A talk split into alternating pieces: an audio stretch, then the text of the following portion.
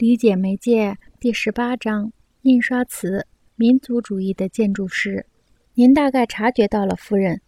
约翰逊博士带着全尸般的微笑说：“我很有教养，到了不必要小心谨慎的地步。无论他与当时兴起的注重衣冠整洁的时尚顺应到什么样的程度，他的确完全知道对仪表的要求在日益增长。活字印刷是一种复杂手工艺的最早机械化形态。”它成了继后一切机械化的原型。从拉波雷到莫尔，到密尔和莫里斯，印刷术的爆炸延伸了人的头脑和声音，在世界规模上重新构造人的对话，这就构成了连接各个世纪的桥梁。这是因为，如果仅仅把印刷术看作一种信息储存或者快速检索知识的一种新兴媒介，那么它的作用就是结束狭隘的地域观点和部落观点。在心灵和社会、空间和时间上结束地方观点和部落观点。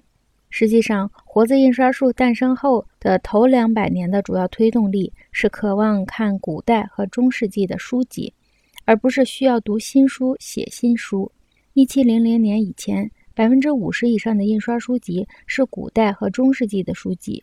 印刷术把古代和中世纪的东西提供给了印刷词语的首批读者。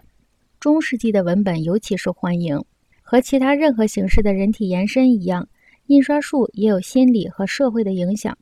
这些影响突然改变了以前文化边界和模式。印刷书籍将古代世界和中世纪融为一炉，或者像有些人所言，将二者混淆起来，并因此创造出第三个世界，即现代世界。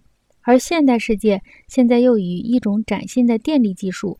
一种新的人的延伸发生了撞击，传输信息的电力媒介急剧地改变着我们的印刷文化，和印刷术改变中世纪的手写本文化和学术文化一样急剧。